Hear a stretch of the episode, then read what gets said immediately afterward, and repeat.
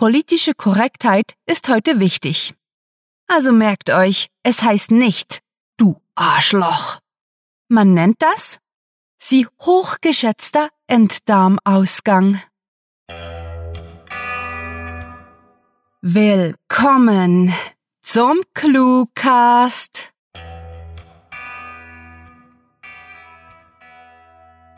Hallo, liebe Clue-Kaffeekettenbesucher. Heute möchten wir euch mit so viel Koffein und Zucker wie irgendwie möglich beglücken. Mehr über unser reichhaltiges Angebot erzählt euch die Gastgeberin nach dem Live-Unterhaltungsprogramm. Vorerst wünschen wir euch Prosit und viel Spaß mit der Kurzgeschichte.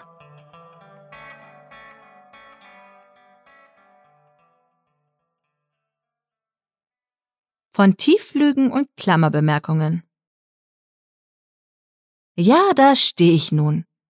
Vor dem Spiegel in der öffentlichen Toilette lausche ich dem Kotzgeräusch meiner Teenager-Tochter, in die ich Jahre mühsamer Arbeit investiert habe und zu der mir nur noch ein einziges Wort einfällt. Versagerin. Nein, das darf ich nicht sagen, gar nicht erst denken. Geht es mir wie jedes Mal durch den Kopf. Denn am Ende muss man seine Kinder bedingungslos lieben. Zumindest behaupten das immer alle. Doch auch wenn ihr Versagen zum Teil auch mein Fehler sein mag, auch das sagen alle, aber ich konnte trotz großer Mühe bisher noch keinen Beweis dafür finden, irgendwann ist das Maß voll. Wütend reibe ich mir Handcreme auf meine ausgetrockneten Finger und sage mit einem für mich ungewohnten, sarkastischen Unterton in der Stimme, Komm schon, wir wollen los. Hübscher wirst du davon auch nicht mehr. Eigentlich sollte ich am Beginn der Geschichte anfangen. Zu dem Zeitpunkt, als unsere glückliche kleine Familie vor etwa zwei Stunden das Verkehrsmuseum betreten hatte. Wie immer an Samstagen war alles gerappelt voll mit anderen Familien, die nur fröhlich durcheinander riefen und mir im Weg herumstanden.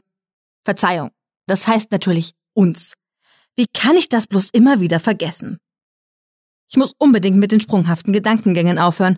Doch das war schon immer meine normale Reaktion gewesen, wenn ich wütend bin und mir vorstelle, wie es wäre, jemanden umzubringen. Nein, wirklich, umzubringen. Verdammte Scheiße. Wie auch immer, tief durchatmen und nochmal von vorn. In meinem typischen, doch nach meinem Eindruck für eine Mitvierzigerin unüblichen Eifer und mit unerschöpflicher Begeisterung war ich wieder einmal auf der nicht enden wollenden Mission, meine Kinder und wenn möglich noch viele andere Leute für die Welt um sie herum zu faszinieren und ihnen Dinge zu zeigen, von denen sie nicht besonders viel wussten. Ich habe keine Ahnung wieso, doch ich finde jeden Tag neue Freude an den alltäglichsten Sachen und verbringe den Großteil meiner Freizeit damit, Sachbücher zu lesen, ganz egal zu welchen Themen. Und während wir durch das Verkehrsmuseum schritten, vorbei an den alten Zügen, ersetzte ich wie immer den Audioguide und erklärte meiner Familie, warum der blaue Pfeil ein revolutionärer Triebwagen war und was es mit der ersten laufachslosen Drehgestelllokomotive AE 4 Viertel auf sich hat. Der Kleine folgt meinen Erläuterungen wie immer aufmerksam. Ein Funke Hoffnung in der in den letzten Jahren für mich zunehmend frustrierend gewordenen Menschheit. Mein Mann wirkt wie immer sehr gelassen, beinahe schon abwesend, doch das war bei ihm ein Dauerzustand und daher konnte ich ihn auch sehr schlecht einschätzen. Wenn es für ihn eine andere große Leidenschaft außer Zeitung lesen und sich dabei über Politiker aufzuregen gab, dann war mir das bisher verborgen geblieben. Doch auf ihn wäre ich deswegen nie wütend gewesen, und genauso wie ich ihm seine Gleichgültigkeit verzieh, ertrug er meinen Exzentrismus stoisch. Wir sind wirklich ein gutes Team. Und das meine ich tatsächlich ernst. Nur meine Tochter, die blöde Göre, blickte mich, wie fast immer, wenn ich Freude an etwas hatte, demonstrativ gelangweilt an. Und schon möchte ich wieder jemanden den Schädel einschlagen, einen verdammten Eispickel bis tief in den Hypothalamus rammen, ganz egal wem. Ständig jammert sie rum, sie sei zu fett, obwohl sie nicht viel mehr wiegt als bei ihrer verfluchten Geburt. Und auf meine verständnislosen Fragen, wieso sie denn unbedingt wie der Traum eines Pädophilen, nein, das habe ich in Wirklichkeit schöner formuliert, aussehen möchte, erklärte sie immer nur, dass sie den hübschesten Jungen der Schule abschleppen wolle. Natürlich, Teenager Status, Revierverhalten, Gehirnneustrukturierung und so weiter. Das versteht man sogar, wenn man kein verdammtes Psychologiebuch gelesen hat. Aber wenn sie mehr Rippen haben will als der alte Radiator in der Küche, dann ist doch etwas ernsthaft falsch mit ihr. Vielleicht hätte ich einfach keine Kinder haben sollen, denke ich mit dem wachsenden Gefühl der Verzweiflung, das mich letzten öfter heimzusuchen scheint.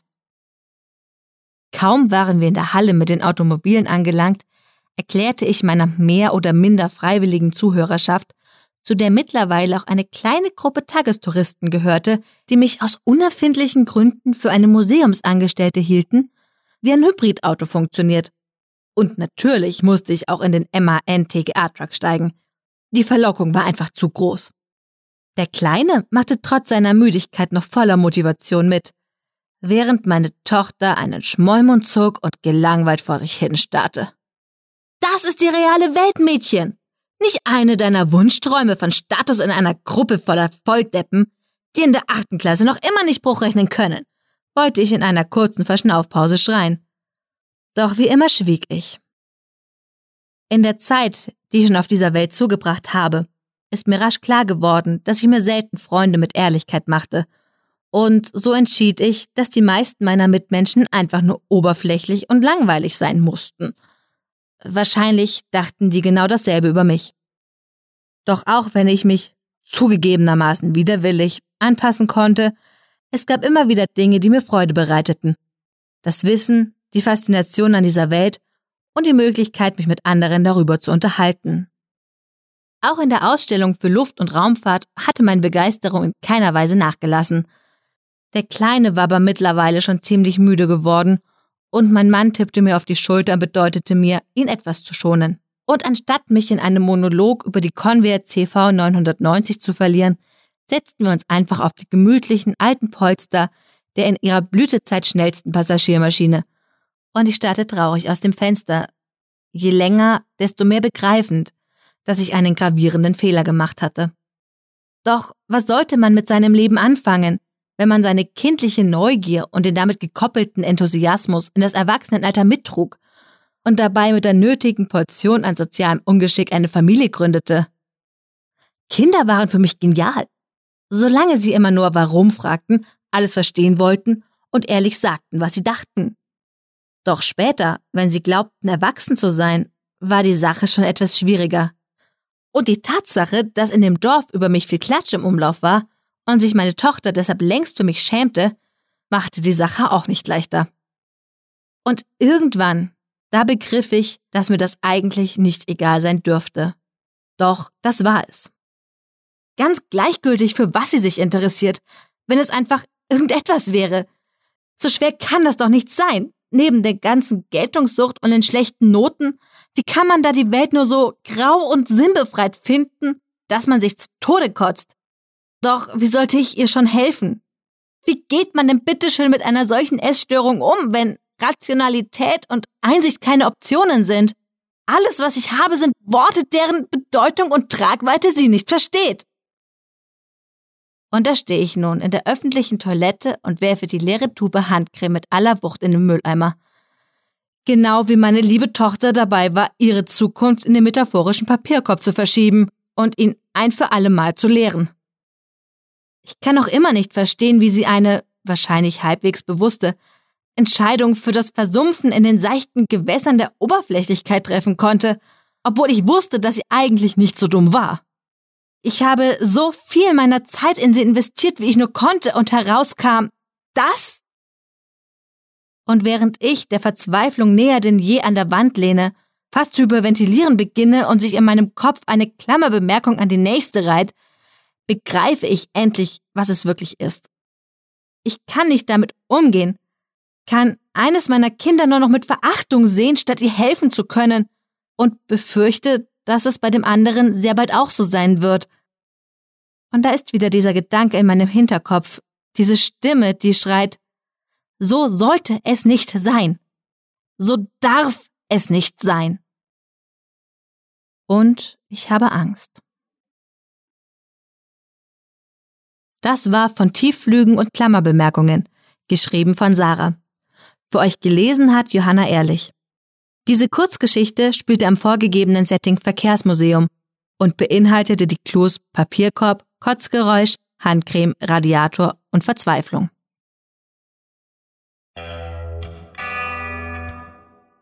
Wie? Äh, w was? Wir sind schon fertig? Ha, da seht ihr wie schnell man ohne Koffein einschläft. Nun dann, werfen wir unsere Espressomaschine an und lassen euch einen Blick auf die Kreidetafel werfen, denn die Auswahl ist wirklich grandiotastisch. Mit ordentlich Karamell kommt ClueWriting daher und verwöhnt den Gaumen. Von zuckersüß bis bitter reichen unsere über 360 Kurzgeschichten. Dank der Genrevielfalt ist in jeder Geschmacksrichtung etwas dabei. Die traditionelle Literaturkaffeekette kann allerdings auch ohne Koffein punkten. Gaststory-Shakes, Interview-Chai und natürlich unzählige Mitmachaktionen mit einer Vielzahl an nicht deklarierten Zusatzstoffen. Das ganze Menü ist an der Theke von cluewriting.de unter Dein Cluewriting zu entdecken. Außerdem wird die Beteiligung an unserer Bring deine eigenen Kaffeegewürze-Aktion mit dem ominösen Namen Clues vorschlagen immer wieder mit tollen Preisen belohnt. Was wäre eine Kaffeerestaurantkette schon ohne die Baristas? Die einzig wahren Helden der Bohnengetränkherstellung. Im Cluecast werden unterschiedlichste Audiosorten durch unsere Sprecher gemahlen und mit Schäumchen verziert an die Besucher weitergereicht. Nach bereits mehr als 75 verkauften Getränke-Episoden haben die Baristas ein paar Münzen für das Trinkgeldglas verdient. Besucht diese Helden des Cluecasts auch auf ihren Seiten und vergesst nicht, dem Echo ihrer Stimmen zu folgen. Wie bei jeder Audiocafé-Kette, die etwas auf sich hält, sind unsere den Gehörgängen schmeichelnden Kreationen an den verschiedensten Standorten verfügbar. Besucht nebst der Hauptniederlassung auf cluewriting.de auch die Filialen bei iTunes, Stitcher und TuneIn sowie die YouTube-Zweigstelle, welche in Zusammenarbeit mit dem ClueWriting Grafik Pop betrieben wird. Um all euren Freunden zu zeigen, wie genial Cluecast Iced Coffee ist, bietet sich das Liken und Teilen unserer Social-Media-Präsenzen an. Ob Facebook, Twitter, Google Instagram oder irgendetwas vom restlichen Shebang. Überall dort findet ihr neben lesenswerten E-Cards auch Unsinn und Literaturfreude, um die literarische Milchschaumkrone zu verzieren. Und wer über den neuesten Tall Soy Cinnamon Decaf Latte to go informiert werden möchte, ist stets willkommen, unseren Newsletter zu abonnieren. Oh, meine Espressomaschine droht zu explodieren. Ich muss weg. Mit fantastiliardischem Dank fürs Zuhören und den besten Wünschen. Eure Cluecaster.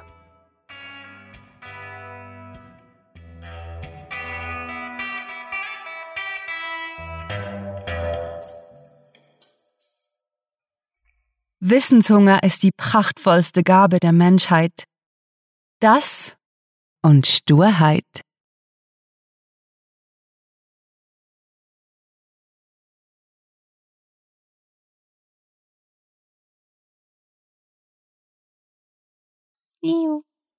Okay.